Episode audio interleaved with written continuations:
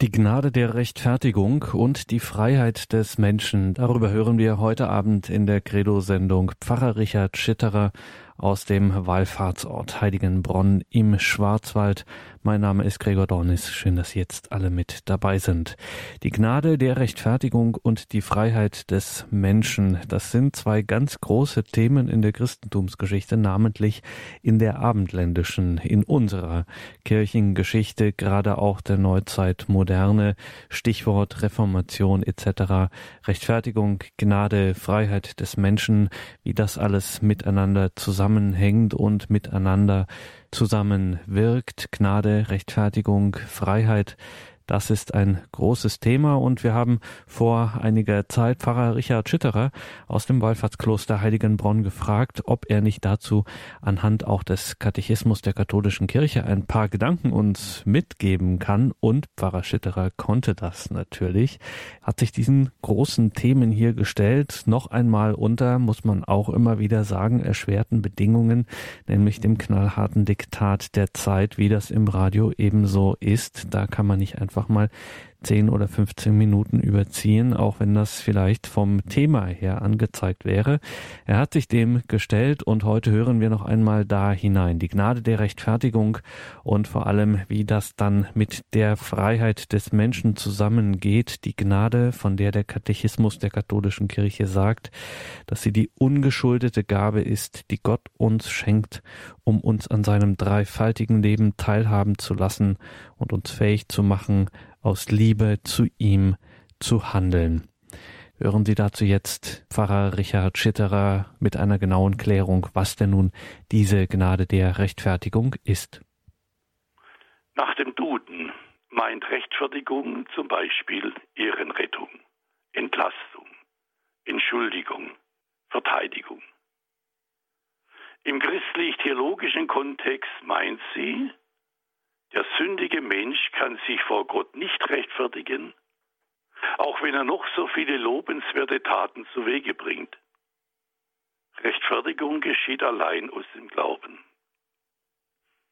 Darum gilt im Blick auf die Rechtfertigung, was muss geschehen, damit das durch die Sünden des Menschen belastete Verhältnis zu Gott wieder in Ordnung kommt. Dann die Gnade. Nach Duden meint sie unverdiente Gunst, Zuneigung, Liebeserweis, Güte, Wohltat ohne Erwartung einer Gegenleistung, Barmherzigkeit, Erbarmen.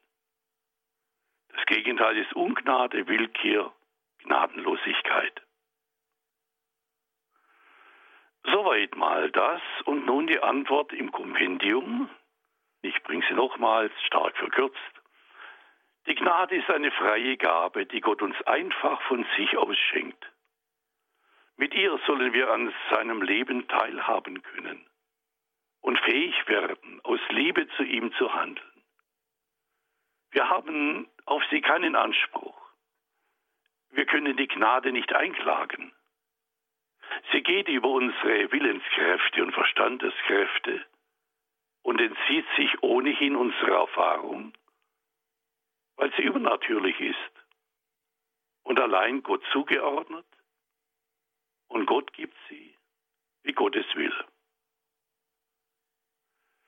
Zum Kompendium des Katechismus gehören im großen Katechismus die Nummern 1996 bis 98. Und da steht es dann noch ein bisschen ausführlicher. Aber gehen wir der Reihe nach vor. Durch die Rechtfertigung kommen wir Menschen vor Gott aus unserem, durch die Sünde bewirkten Unrechtszustand in einen gerechten Stand, den man eben Gnade nennt. Vermittelt wird uns die Rechtfertigung allein und nur durch Christus. Aber sie ist seine Tat. Sie ist nicht ein Symbol oder ein Zeichen für etwas, auf das sie halt verweist. Sie ist eine Wirklichkeit. Wir erfahren sie. Und vor allem macht sie mit uns etwas. Wir erfahren sie sakramental. Nur so und nur so mit Gott mit eigenen Versuchen und Praktiken und tollen Klimmzügen und Selbstfindungsmöglichkeiten kommt der Mensch zum Zustand seiner Rechtfertigung. Die Lehre von der Rechtfertigung gehört zur Gnadenlehre. Diese befasst sich mit der Erlösungstat Christi und ist Teil der Dogmatik. Dogmatik ist die wissenschaftliche Darlegung und Begründung der Dogmen und der gesamten von Gott geoffenbarten Wahrheit. Gerechtfertigt werden wir erstmals in der Taufe. Die steht ja für eine Wiedergeburt. Erinnern Sie sich, Paulus, Doppelpunkt, mit Christus begraben sein und mit Christus auferstanden sein. Aber diese in der Taufe begründete Rechtfertigung ist leider nicht von Dauer. Sünde und Schuld setzen ihr sehr zu und machen sie auch wieder zunichte. Doch Gott ist treu er wendet sich nicht vom Menschen ab. So können wir die Rechtfertigung wieder neu erlangen in der Feier der Versöhnung, eben der guten alten Beichte und zum Beispiel auch, ganz wichtig, im Sakrament der Krankensalbung. Ja, schon die vollkommene Reue bewirkt diese Gnade. Wobei die Gewissheit natürlich, über die Vollkommenheit der vollkommenen Reue schon das Problem ist. Denn wer sagt mir, dass ich vollkommen bereut habe? Aber das ist nun ein Unterschied der katholischen Position gegenüber der reformatorischen. Die Rechtfertigung ist für uns nicht nur eine Anrechnung der Erlösungsverdienste Christi, sondern sie ist die in der Kirche sakramental erfahrbare Mitteilung des übernatürlichen Lebens. Heiligmachende Gnade. Also, die heiligmachende Gnade ist die uns von Gott bei der Rechtfertigung geschenkte übernatürliche Verfassung. Erstmals geschieht sie in der Taufe dann immer wieder in den Sakramenten, vor allem in dem der Versöhnung, aber auch schon in der vollkommenen Reue. Man kann das so verstehen. Wie das Licht schon dadurch, dass es Licht ist, immer und auf jeden Fall und ohne weiteres die Finsternis vertreibt und es hell werden lässt, so vertreibt die heiligmachende Gnade, weil sie das ist, und weil sie eine Tat Gottes ist, den Zustand der Sünde aus unserer Seele. Sie erneuert uns, sie macht uns gerecht vor Gott. Und diese heiligmachende Gnade ist nach oben hin offen. Der Grad, den sie an unserem irdischen Lebensende erreicht hat, mag dann der Ausgangspunkt für die Erfahrung der Seligkeit des Himmels sein. Und wie man das verstehen kann, das wissen Sie ja.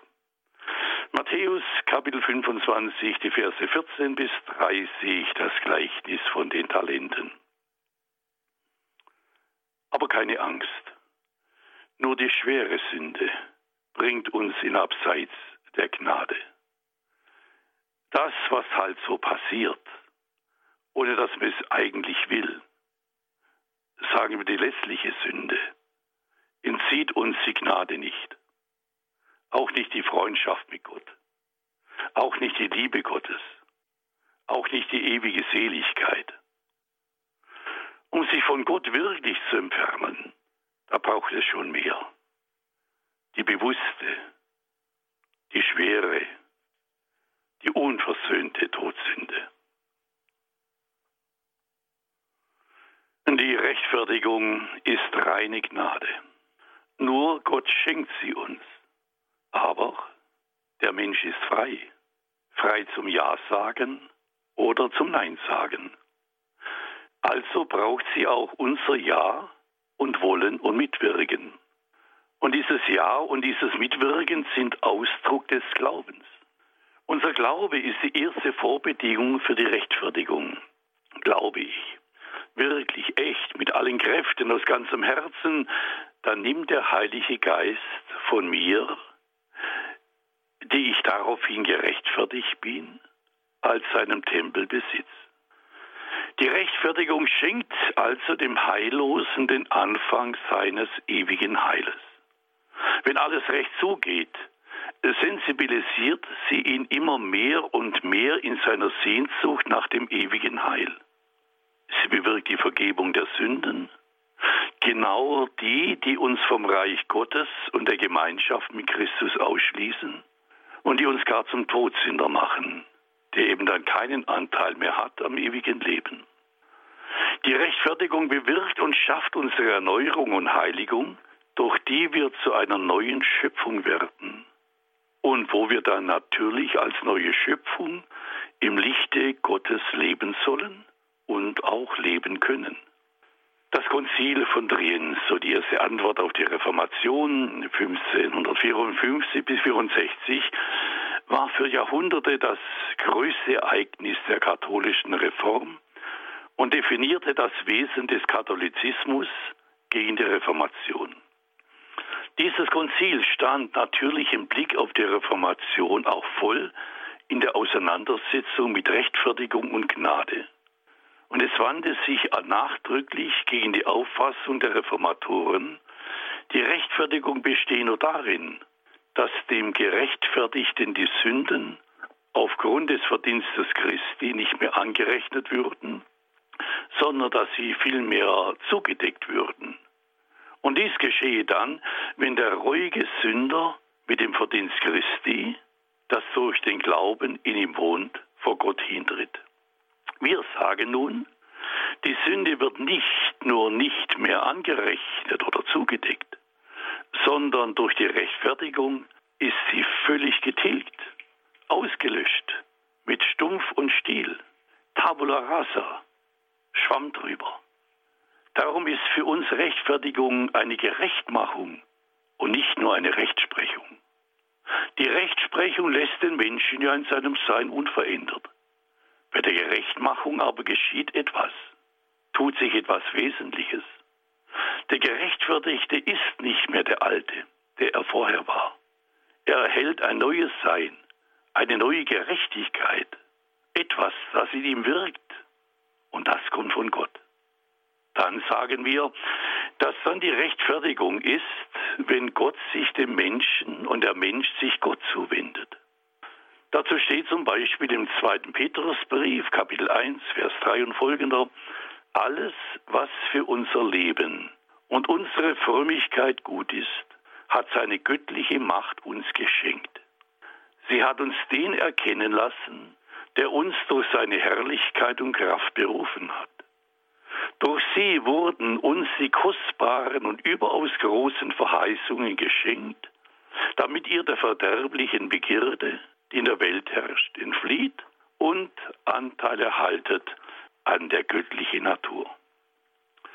Darum sagt gegen die Auffassung der Reformatoren das Konzil von Trient, dass wir eben nicht im Glauben allein, so dieses berühmte reformatorische Sola Fide, gerechtfertigt werden, sondern wir wirken mit, mit unserem Ja und unserem Glauben.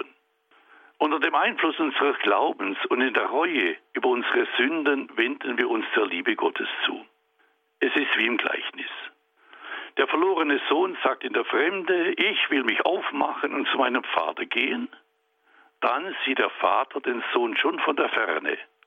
Er rennt auf ihn zu, umarmt ihn nimmt ihn wieder an als Sohn, nicht nur als Tagelöhner, was ja dem Heimkehrer schon gereicht hätte. Nein, er nimmt ihn an als Sohn, er rechtfertigt ihn. Ziel der Rechtfertigung ist unser ewiges Heil. Einmal darf ich wohnen im Haus meines Herrn, heißt es im Psalm 23. Wir werden gerechtfertigt, weil Gott unendlich gut und gütig, barmherzig und in seiner Liebe zu uns und zur ganzen Schöpfung geradezu verschwenderisch ist. Unser Leben lang sind wir allen möglichen Spannungsverhältnissen ausgesetzt und die uns oft genug ganz schön im Trab halten und mehr als wir es wollen mit uns machen, was sie wollen. Die Rechtfertigung steht unter dauernder Belastung und in ständiger Zerreißprobe. Laufen wird sie durch die Sünde bedroht und gemindert. Darum haben wir und überhaupt niemand die Rechtfertigung einmal und für immer als sicheren Besitz in der Tasche. Wir können sie verlieren. Wir können sie selbst ablegen. Aber nicht erst durch den Abfall vom Glauben, wie die Reformatoren sagen, sondern eben schon durch ein Leben, das nicht gemäß dem Evangelium ist. Also ohne die ganz besondere Gnade, ohne Gottes Gunst, kann auch der Gerechtfertigste unter uns nicht dauernd und für ein Leben lang die erste in der Taufe begründete Rechtfertigungsgnade bewahren. Aber außen vorbei ist damit noch nichts. Auch nach ihrem Verlust reicht der barmherzige Gott uns seine Hand. Es ist das Sakrament der Versöhnung, der Beichte. Die erneuerte Rechtfertigung im Sakrament der Versöhnung ist freilich ein Gericht. Wer geht schon gerne zum Gericht? Vor allem, wenn es dorthin ein bewusst gegangener, vielleicht sogar mühsamer, schmieriger Weg ist. Doch in diesem und nur in diesem Gericht der Kirche wird mir die Rechtfertigung erneuert und neu zugesprochen. Wird mir erneut das Heil mit einer Gewissheit zugesagt und zugeschrieben. Ich spreche dich los im Namen Christi. Ja, der Beichtstuhl ist wohl das einzige Gericht in der Welt, das den Schuldigen freispricht. Nochmals. Wenden wir uns schon als Sünder in ehrlicher Reue Gott wieder zu und wollen wir uns aus freien Stücken Gottes Gericht stellen, schenkt uns Gott die Rechtfertigungsgnade. Doch wird auch der Reuemüdigste unter uns stets in Zweifel sein, ob das schon die ganze Reue war. Hat er überhaupt so weit hinabsteigen können, um sich alles bewusst zu machen und es ans Licht zu bringen? Darum die sakramentale Lossprechung. In ihr weiß ich es ganz sicher. In ihr wurde es mir persönlich gesagt. Ich habe es mit eigenen Ohren gehört. Und ich bin mir hundertprozentig sicher, dass in mir, der ich Gnade und Erbarmen gesucht habe, mit Zuverlässigkeit die Wirkung der Rechtfertigung in der Taufe auch wieder bekommen habe. Es ist schon ein Weilchen her, nämlich im vierten Jahrhundert, kam es zu einer theologischen Strömung, die sich durch die ganze Geschichte hindurchzieht, ja bis heute und auch in unsere Fragestellung hereinwirkt. Der Kirchenlehrer, der große Augustinus, musste sich zeitlebens mit ihr herumschlagen.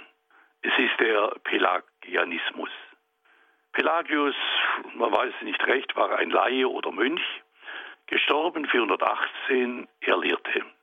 Der Mensch ist sittlich frei zum Guten wie zum Bösen. Er kann von sich aus das Gute tun. Die göttliche Gnade ist dann nur noch eine sittliche Belehrung, die Gott durch das Gesetz und im Vorbild Christi gegeben hat. Jeder Christ kann sie nachahmen. Der Fall Adams hat zwar der Menschheit geschadet, aber nur insofern, als Adam eben ein böses Beispiel gegeben hat. Christus hat uns dagegen ein gutes Beispiel gegeben, das dem schlechten Beispiel Adams entgegenwirkt. Konsequent lehrte Pelagius, jeder Mensch, erst recht der Christ, kann sündlos leben. Daher hat jeder Mensch selbst vollen Einfluss für sein Seelenheil. Der Christ muss sich voll und ganz an Lebensweisen der Bergpredigt orientieren. Pelagius war ergriffen von der Radikalität der Bergpredigt. Und er propagierte von daher das Christentum in einem Anspruch kompromissloser Ernsthaftigkeit und mit allerhöchsten moralischen Forderungen und einem sittlichen Puritanismus, der den Christen zur lebenslangen, strengen Askese verpflichtet. Die Pelagianer sahen sich selbst als eine Elite, als sie wahren Vollchristen, im Gegensatz zu den Durchschnittschristen und Halbchristen des vierten Jahrhunderts mit denen sie nichts mehr zu tun haben wollten. Nun ja, so ein bisschen der Blick auf die Pharisäer und dann die anderen kann man da schon tun. Augustinus hatte der pelagianischen Idee vom freien Willen der Menschen eine Abfuhr erteilt und ihr entgegengehalten, dass alle Menschen bereits in Adam mitgesündigt hätten und somit gar nicht sündlos leben könnten. Allein Gottes Gnade ermögliche es dann, den von Gott zum Heil bestimmten Menschen nach ihrer Taufe Sünden zu vermeiden oder eben dann in der Bekehrung, in der Beichte diesen Zustand wieder herzuführen. Aber alle bedürfen immer der Vergebung. Es gibt auf Erden keine Gerechtigkeit, die keine Vergebung mehr bräuchte. Nun, die Ideen oder die Philosophie, man muss gar nicht von Theologie des Pelagianismus reden, findet man heute auch genug noch in kirchlichen, christlichen Gruppierungen und in einem weiten, schillernden Feld, sagen wir mal, esoterischer Menschenbildern und Weltanschauungen. Kommen wir zum Thema zurück. Wer gerechtfertigt ist, wer in der Rechtfertigung steht, kann die Rechtfertigungsgnade in sich vermehren. Man nennt dies dann Verdienst. Der Verdienst ist im sittlichen Sinn der Wert, der dem Menschen Belohnung, sprich Vergeltung verheißt. Die Liebe deckt viele Sünden zu, heißt im ersten Petrusbrief. Und so sagt das Konzil von Trient wieder entgegen der Auffassung der Reformatoren, dass die Rechtfertigungsgnade verschieden sein kann.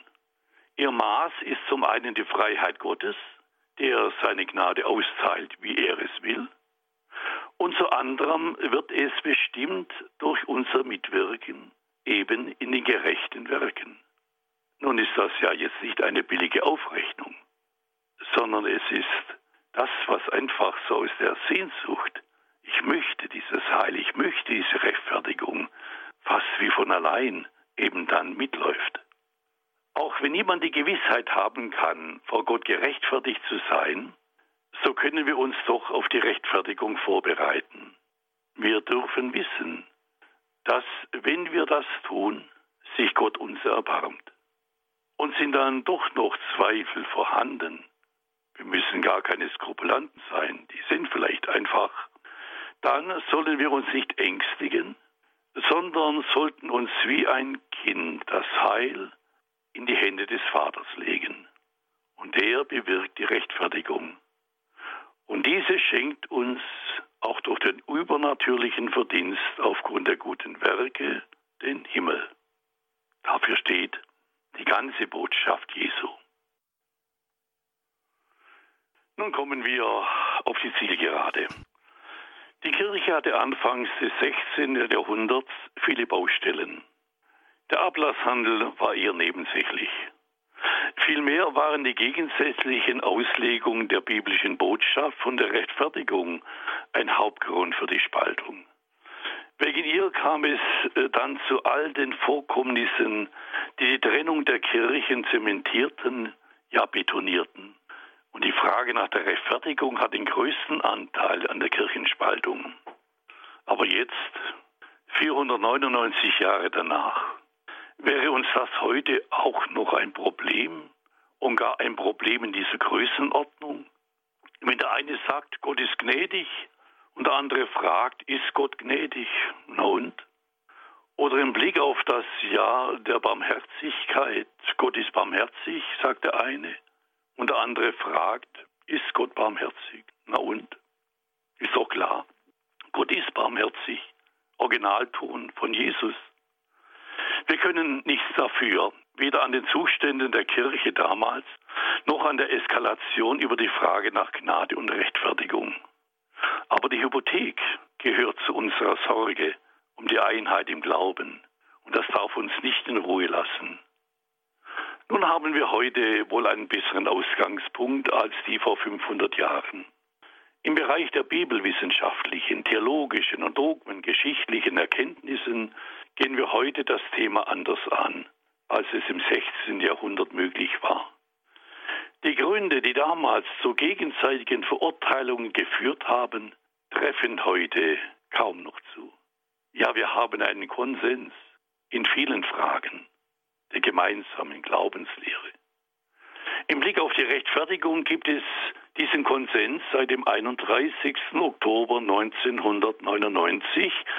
Das Datum war natürlich bewusst gewählt. Unsere Kirche und die evangelisch-lutherischen Kirchen haben ihre Übereinstimmung in der Rechtfertigungslehre in der sogenannten gemeinsamen Erklärung in Augsburg formuliert, der Stadt protestantischen Augsburger Bekenntnisses. Kardinal Edward Cassidy, damals Präsident des päpstlichen Rates zur Förderung der Einheit der Christen, Vorgänger von Kardinal Kasper, und der Präsident des Lutherischen Weltbundes, Christian Krause, haben unterzeichnet. Damit ist natürlich die Einheit der Kirche noch nicht hergestellt. Auch war die Begeisterung eher verhalten. Gerade von protestantischer Seite wurde angemahnt, die gemeinsame Erklärung sei nicht mehr die reine protestantische Lehre. Aber sie ist ein zentrales Dokument der ökumenischen Bewegung von heute, das den Konsens über Grundwahrheiten der Rechtfertigung allein aus Gnade ausdrückt. Den Text dieser gemeinsamen Erklärung empfehle ich Ihnen. Sie finden ihn im Internet natürlich unter dem Titel Gemeinsame Erklärung zur Rechtfertigungslehre. Googeln Sie bis zum Text des Vatikan durch, dann haben Sie sicher den authentischen Text und vor allem eben auch die vielen Anmerkungen und Fußnoten. Gott hat die Welt so sehr geliebt, dass er seinen einzigen Sohn hingab, äh, damit jeder, der an ihn glaubt, nicht zugrunde geht, sondern das ewige Leben hat. Sie erinnern sich, das sagte ich anfangs schon. Denn was wäre geworden? Luther hätte diesen Satz ausführlichst reflektiert. Und mit diesem Satz beginnt diese Botschaft, diese gemeinsame Erklärung. Wie steht es mit dem Konsens? In den ökumenischen Gesprächen der letzten 40 Jahre zeigte sich, dass die beiden Rechtfertigungslehren sehr wohl in einem gemeinsamen Verständnis zusammenfinden können, ohne dass schon alle Unterschiede und Feinheiten beseitigt werden müssen. Die Erklärung hält das Ergebnis der Bemühungen dieser vier Jahrzehnte fest. In den Nummern 15 und 16 wird das gemeinsame Verständnis sehr konzentriert formuliert. Ich zitiere, allein aus Gnade im Glauben an die Heilstaten Christi nicht aufgrund unseres Verdienstes werden wir von Gott angenommen und empfangen den Heiligen Geist, der unsere Herzen erneuert und uns befähigt und aufruft zu guten Werken. Wie erlangen wir in unserer Zerrissenheit Gottes vergebene und heilende Liebe? Wie geschieht die Rechtfertigung? Nicht aufgrund unserer Verdienste. Nicht wir müssen es machen, dass wir von Gott geliebt werden. Unsere Rechtfertigung ist das Werk des dreieinigen Gottes. Dies ist der Schlüssel, um die Anliegen der reformatorischen und der katholischen Rechtfertigungslehre zusammenzuführen. Gott selbst setzt sich in Christus für das Heil der Sünder ein. Er will die Verlorenen sammeln und sie zum Leben führen. Das verkündet Jesus und verwirklicht es bis hinein in die Hingabe am Kreuz. Das ist die Voraussetzung unserer Rechtfertigung. Diese Heilstat Gottes wird uns im Handeln der Kirche, in ihrer Verkündigung und in ihren Sakramenten mitgeteilt und wir nehmen sie allein im Glauben an. Das heißt, wir lassen sie uns schenken. Das ist möglich, weil der Heilige Geist in uns wirkt, uns erneuert und zu guten Werken befähigt. Das gläubige Empfangen der in Christus wirksamen Liebe Gottes und die durch den Heiligen Geist in unseren Herzen gewirkte Bewegung und Erneuerung gehören innerlich zusammen. Wir werden nicht durch uns selbst gerechtfertigt und nicht durch etwas, was wir erst machen und dann vorweisen müssen. Wir werden gerechtfertigt durch Gottes Wirken in Christus und im Heiligen Geist. Aber dieses Wirken Gottes wird in uns wirksam, es schafft und bewegt in uns etwas, indem wir uns zu einem gläubigen, mit Liebe erfüllten Vertrauen bewegen lassen. Gottes Wirken von außen, nun das ist eher das evangelische Anliegen, und Gottes erneuerndes Wirken von innen, das ist mehr das katholische Anliegen, und beide gehören zusammen.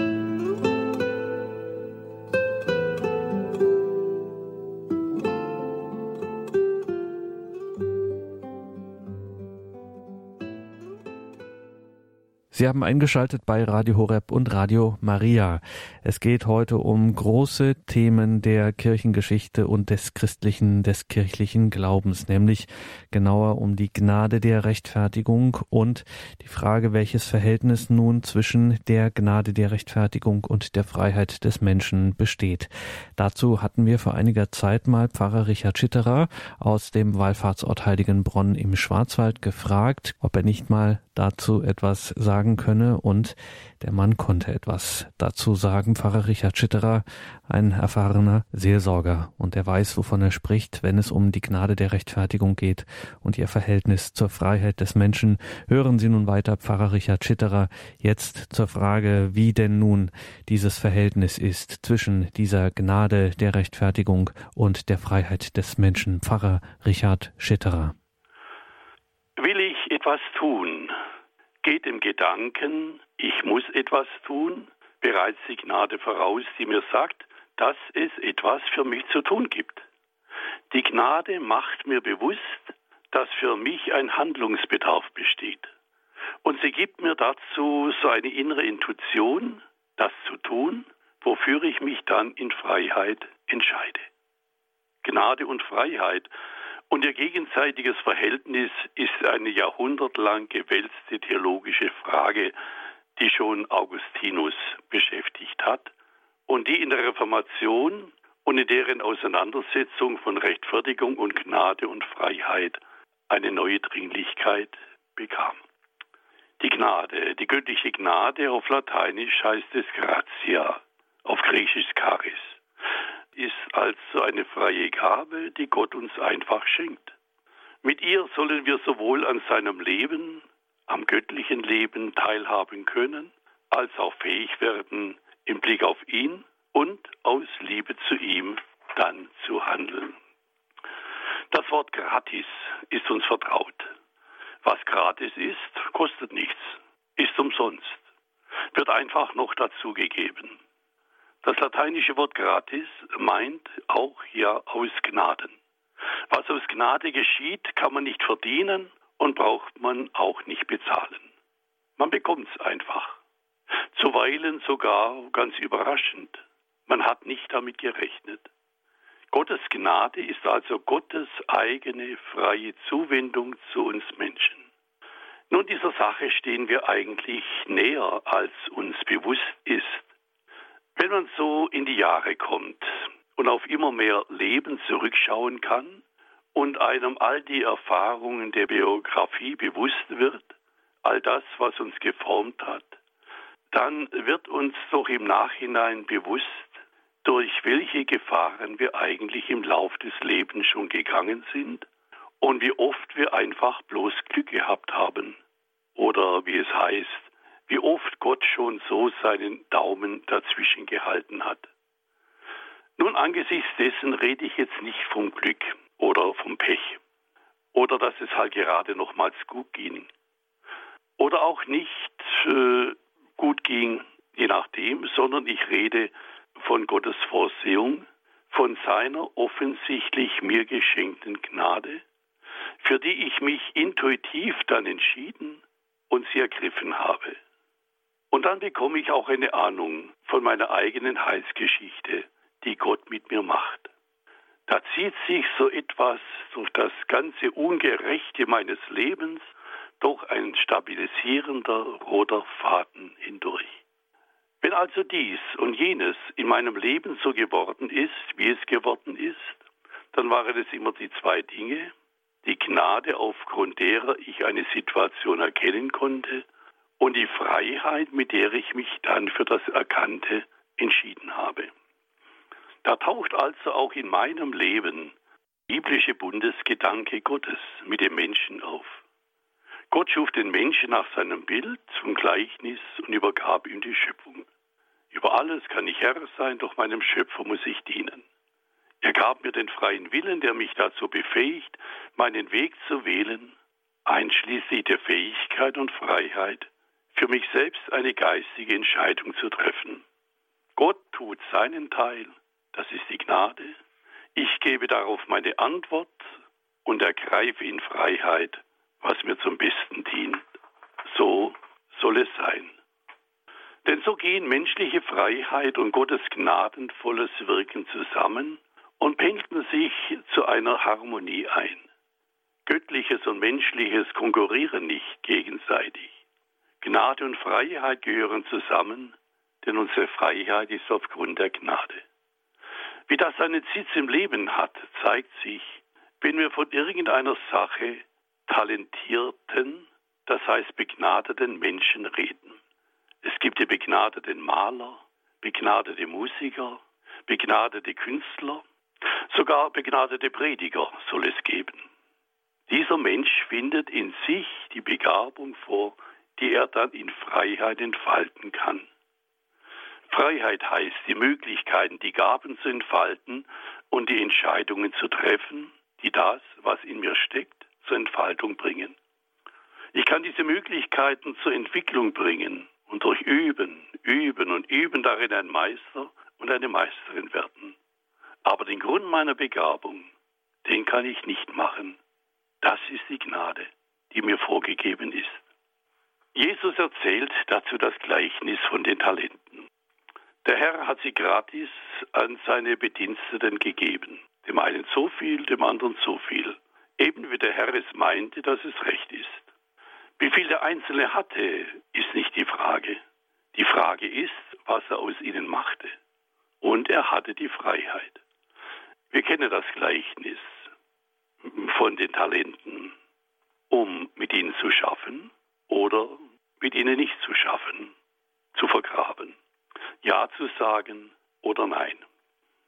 Dazu gibt es noch ein Beispiel im Evangelium nach Lukas. Es ist die Darstellung des Herrn im Tempel. Von zwei alten Menschen wird berichtet, Simeon und Hannah. Vom Geist geführt, also aus Gnade, kamen sie in den Tempel, damit sie das Heil der Welt sehen konnten. Die Gnade gab ihnen den Anstoß, jetzt in dem Moment in den Tempel zu gehen und sie machte die beiden auch sensibel dafür, dass sie Jesus als den Heilbringer erkennen konnten. Sie hätten ihn ja auch übersehen können, denn Maria und Josef waren an diesem Tag sicher nicht die einzigen, die ihren Sohn brachten, um das Gesetz des Mose zu erfüllen. Also, die Begabungen und die Einsichten, die mir aufgrund der Gnade bewusst werden, kann ich entwickeln und zur Entfaltung bringen. Oder ich kann es auch bleiben lassen. Das Wechselspiel Gnade und Freiheit steht aber immer in der sozialen Vernetzung mit anderen Verhältnissen von Gnade und Freiheit. Denn nicht nur ich habe ja die Freiheit, auch andere haben sie. Alle Menschen haben sie. Und jeder reagiert in seiner Weise auf diese Freiheit. Was ich in Freiheit bejahe und wofür ich sogar kämpfe und meinen Kopf hinhalte, lehnt vielleicht in Freiheit der neben mir ab. Und was ich ablehne, dafür kämpft er.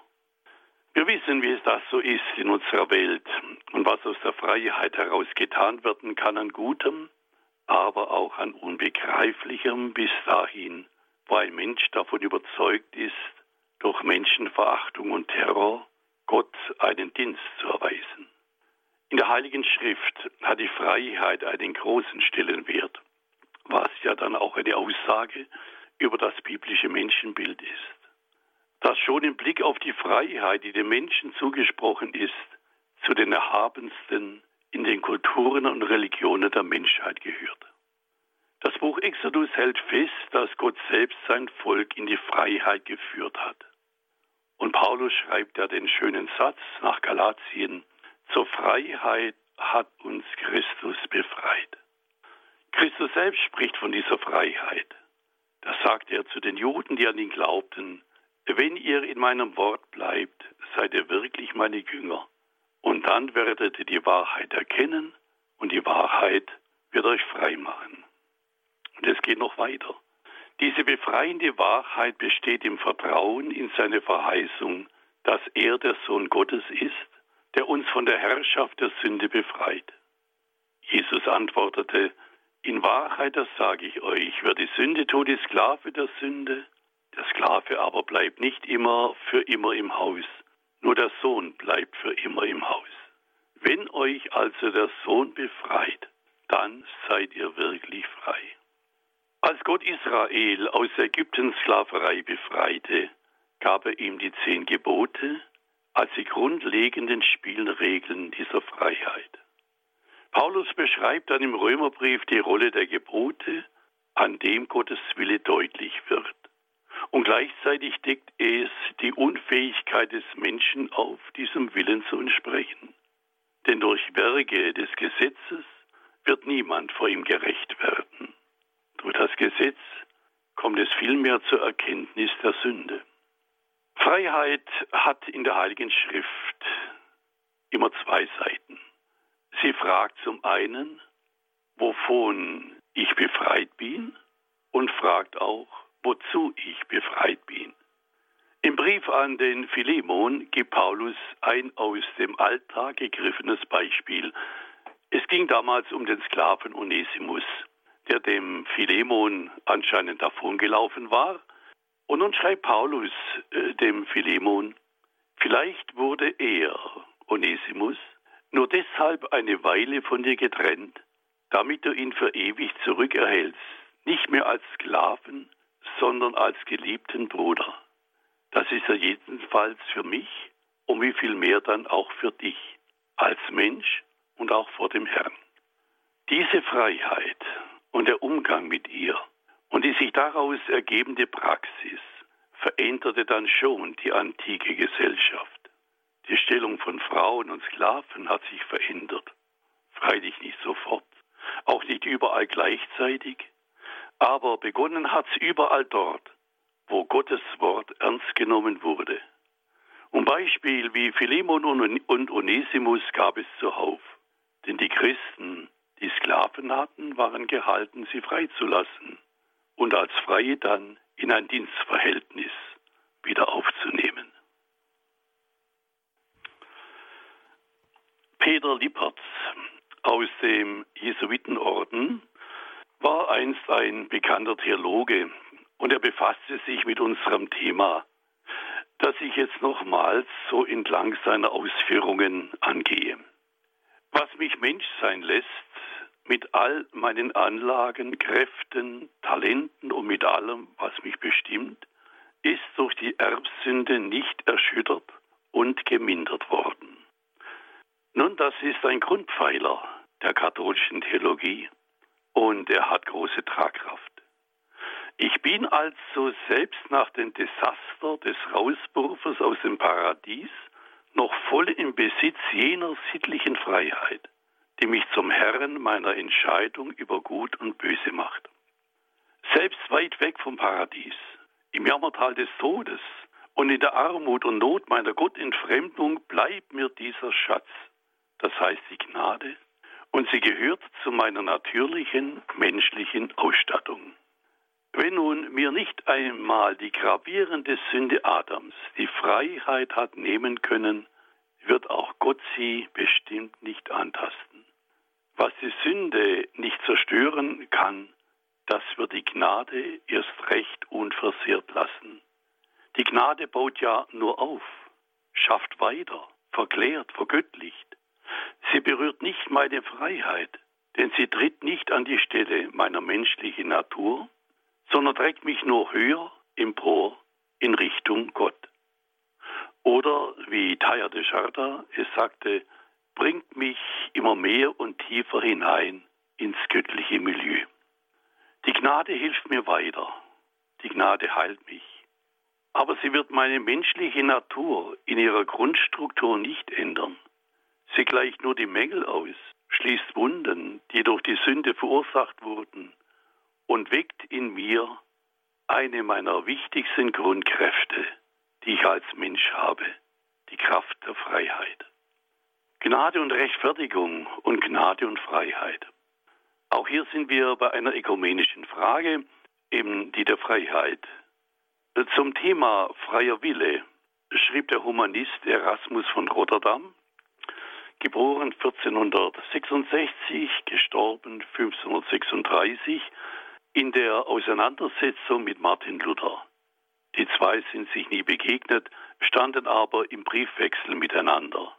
Er schreibt, wir verstehen unter dem freien Willen die Kraft des menschlichen Willens, mit der der Mensch sich zu dem hinwenden kann, was zum ewigen Heil führt, oder sich auch davon abwenden kann. Der Augustinerchorherr Desiderius Erasmus ersparte damals auch nicht mit beißender Kritik an den kirchlichen Zuständen und trat vehement für eine innere Reform der Kirche ein. Er war in vielem dem Gedankengut der Reformation geneigt, nahm aber von ihr Abstand, als sich die Kirchenspaltung anbahnte. Er verteidigte das Papsttum, nicht den Papst, und distanzierte sich von jeder Veränderung durch Gewalt. Er sah die Gefahren der Religionskriege voraus und ging auf Abstand zu Martin Luther. Er hoffte auf die Vernunft der Herrschenden ohne Krieg zu einem Verständnis und einer Versöhnung zu kommen. Erasmus sagte, Gott hat dem Menschen einen freien Willen gegeben, damit er wählen kann zwischen Gut und Böse. Diese Freiheit kann freilich nur wirksam werden aufgrund der Gnade Gottes. Nun, das wissen wir ja inzwischen auch. Dagegen argumentierte Luther mit der Erbsünde und der Allmacht Gottes, durch die jede Tat des Menschen vorausbestimmt sei. Ein Gedanke, der dann Johannes Calvin noch vehementer vertrat. Luther verglich den menschlichen Willen mit einem Pferd, das entweder vom Teufel geritten oder von Gott gelenkt wird. Es sei dem Menschen unmöglich, einen der beiden Reiter loszuwerden, denn jedes menschliche Schicksal sei vorherbestimmt und endet entweder in der Hölle oder im Himmel. Gottes Liebe und Hass seien ewig und unverrückbar schrieb Luther in seiner Erwiderung an Erasmus.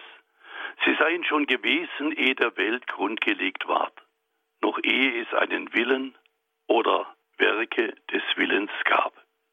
Dagegen veröffentlichte Erasmus seine Schrift vom freien Willen. Und damit hatte er den Bruch mit Luther besiegelt und Luther titulierte ihn ja dann anschließend nur noch als eine Wanze, die stinkt. Nun ja, Sprache von damals. Die Freiheit des Menschen bleibt also auch gegenüber der göttlichen Gnade bestehen. Also kann ich zur Gnade Gottes Ja sagen oder Nein. Ich kann sie aufnehmen oder ich kann sie ablehnen. Auch das gehört zur Größe des Menschen und ist seine Tragik. Eben das, in dem sich der Sündenfall bis heute ständig neu vollzieht. Wenn nun in mir die Gnade wirksam wird und ich dadurch das Gute tue, dann war dies meine Entscheidung. Ich habe dann wohlweislich die Gnade aufgenommen und sie hat sich in mir entfalten können. Darum das Warten, Mahnen, Drängen Gottes, der mich zur Entscheidung ruft. Wenn ich liebe, dann weise ich zurecht und nehme ihn in Zucht. Mach also ernst und kehr um. Ich stehe vor der Tür und klopfe an. Wer meine Stimme hört und die Tür öffnet, bei dem werde ich eintreten und werden Mahl halten, ich mit ihm und er mit mir. Das ist das Drängen und das Warten Gottes nach der Offenbarung des Johannes. Aber ich kann mich der Gnade verschließen. Ich kann eine Gnade, die mir volle Möglichkeit und Bereitschaft zum Guten gebe, ungenützt lassen, so dass sie unwirksam bleibt.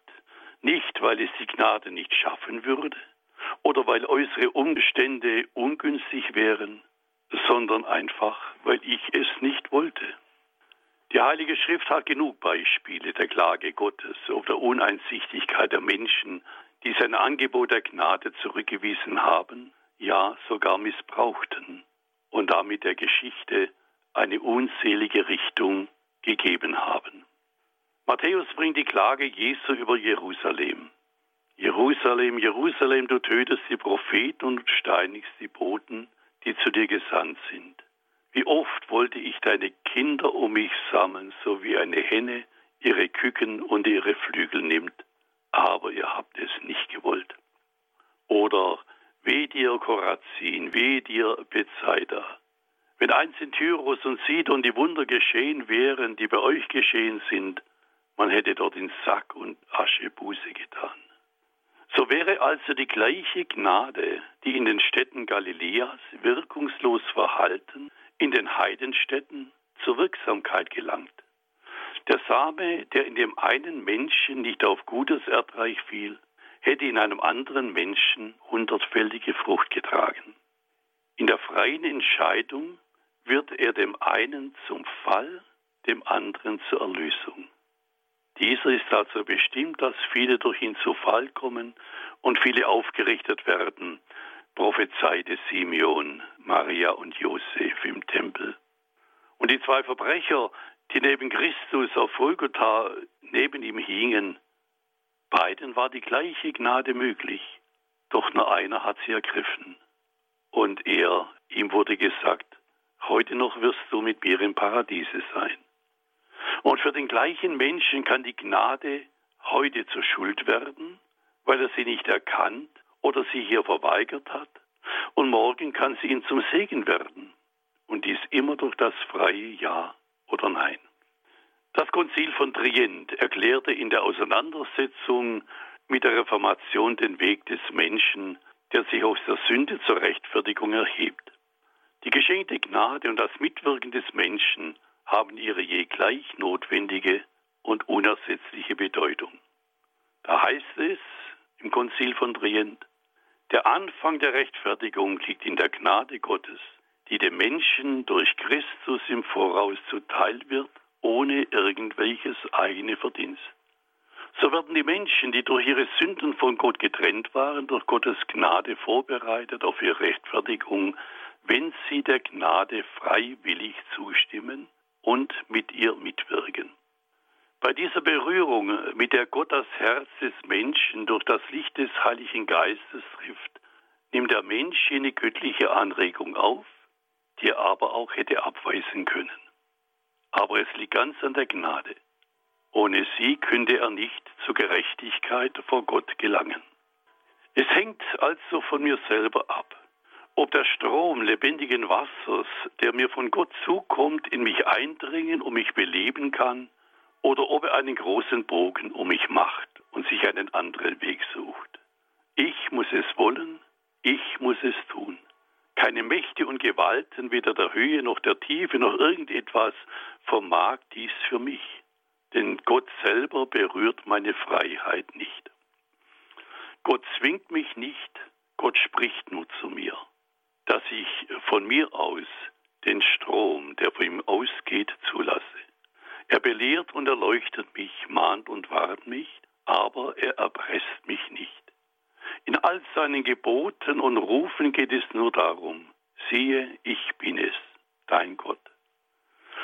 Gott beeinflusst und zwingt niemand dahingehend, auf eine gewisse Weise zu handeln, zu wollen oder zu denken.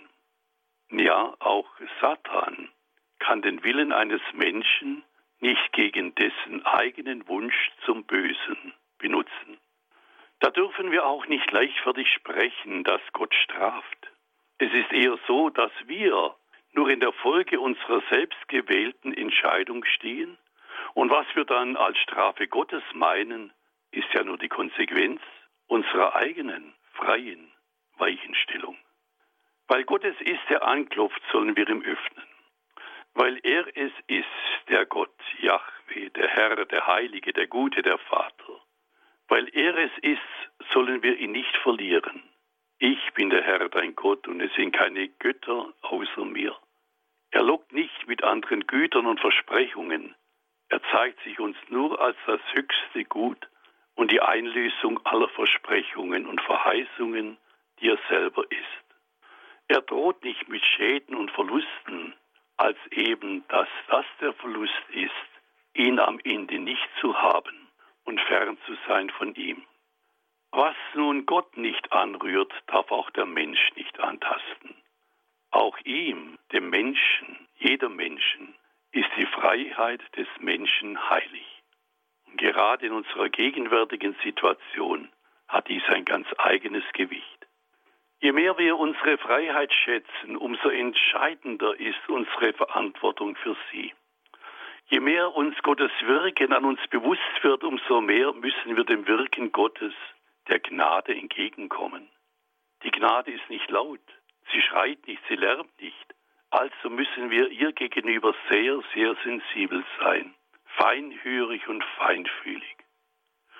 Es ist wie beim Gleichnis von den klugen Jungfrauen. bereit sein, wach sein, da sein, zur Stelle sein und das immer mit brennenden Lampen. Die Gnade, die wir auch als eine Gabe des Heiligen Geistes erkennen können, wird bestimmt nicht Spaß gegeben. Sie steht uns in Fülle zur Verfügung, aber sie ist wie der Kairos, von dem der Apostel Paulus immer wieder schreibt. Jetzt ist er da.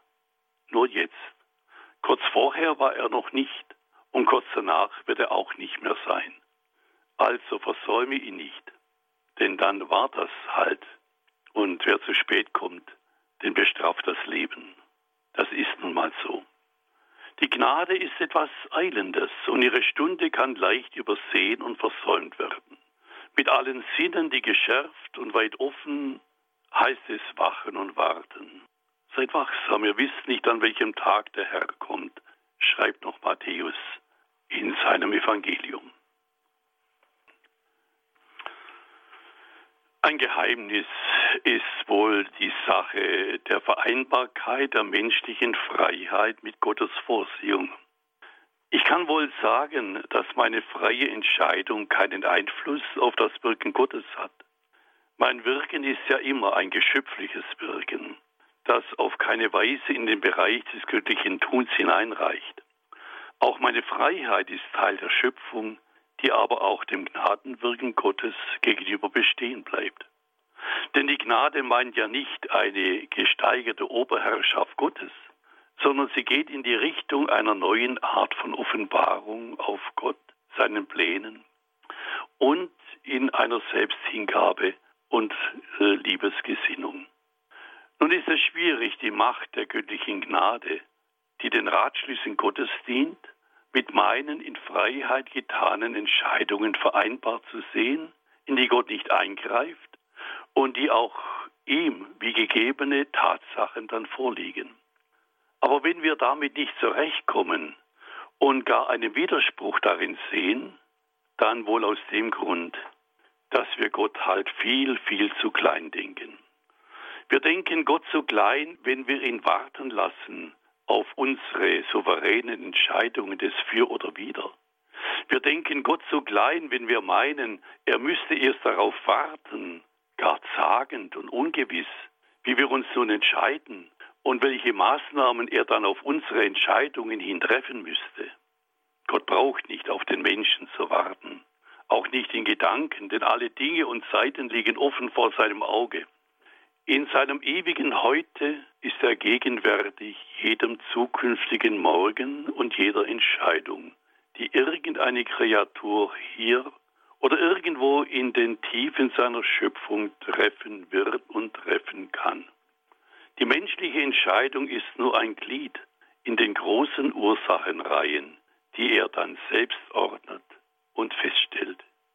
Je nach der Stelle, an der sie eingefügt ist, bestimmt sie die Reihe in allen folgenden Gliedern.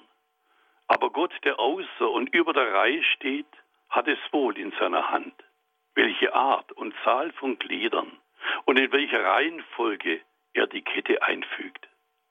Unsere menschliche Freiheit nimmt ihm nicht die Möglichkeit zu bestimmen, welche Entschlüsse der Menschen zustande kommen und welche im Bereich der bloßen Möglichkeiten gehalten werden. Vor Gott stehen ungezählte Möglichkeiten von Licht und Kraftströmen, die er dazu senden kann, dass sie um die Herzen werben. Deren Werbung wird nicht umsonst sein, wenn Gott sich nur entschließt, sie zu senden. Für jede Seele und für jeden Augenblick und für alle denkbaren Umstände ihres Lebens stehen im Heerscharen seiner Gnaden zur Verfügung, mit denen er um den Menschen wirbt. Wenn sich ein Mensch dann dennoch Gott verweigert, vielleicht gilt für Gott dann auch so etwas, wie es einmal de Chardin in einer für ihn schweren Stunde des Lebens so formuliert hat, wenn ich hier nicht bauen kann, dann baue ich halt daneben. Was soll's? Eine Lösung gibt es immer, auch für Gott. Also ist für Gott die Bewegung des freien Willens nicht unerforschlich und nicht unberechenbar, obgleich er sie nicht berührt. Er ist immer gegenwärtig. Er kennt für jeden Zeitpunkt das Losungswort auf das hin auch der eigenwilligste freie Wille sich öffnet oder schließt.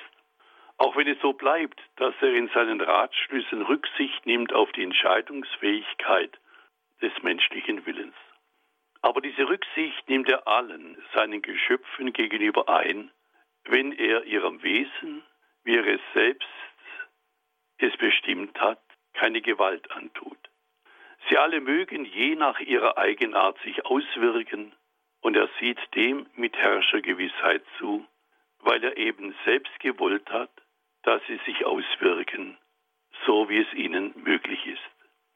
So wird das oberste aller Weltgesetze erfüllt. Alles, was dem Herrn gefällt, vollbringt er im Himmel, auf der Erde, in den Meeren und in allen Tiefen.